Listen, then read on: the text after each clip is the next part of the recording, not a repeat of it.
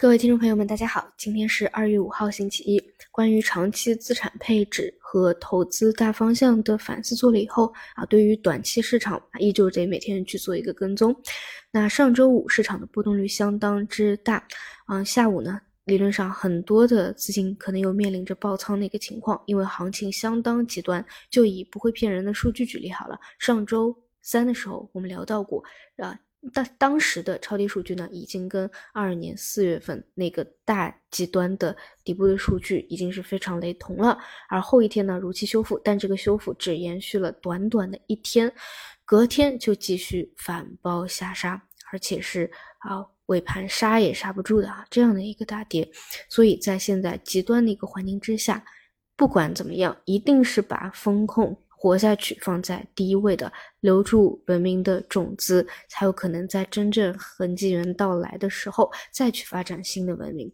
那么再看回目前的数据，截至到星期五收盘的时候，这个数据更加极端，一百日新低，我们已经达到了四千一百九十五家，是创出四年以来的新高。可以非常客观的说，这就是一个至暗的时刻。但尽管如此。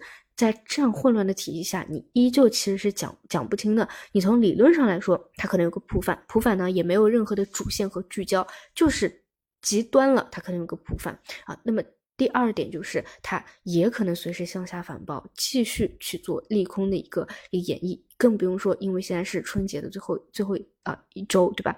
啊，然后这个这个周末又是各种。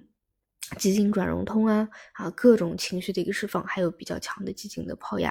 啊，所以就是我的想法就是不要赌啊，把不要赌个嗯放在第一位，其次就是等市场无论是政策相关还是走势相关，真正有好的信号出现以后啊，再去关注，再去大仓位的去关注了。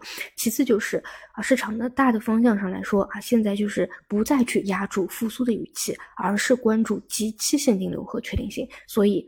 很多真的走得好的方向啊，包括长期国债呀，啊高股息分红啊，都是这样的一个逻辑啊。这个逻辑依旧是目前方向上占占到主导的啊。哪怕它比如说前两天啊中字头也是有过一个调整，对吧？但是后面又反包起来，因为确实就是现在很多去规避风险的或者想要新的抱团的啊去有的一个方向。所以总结一下就是。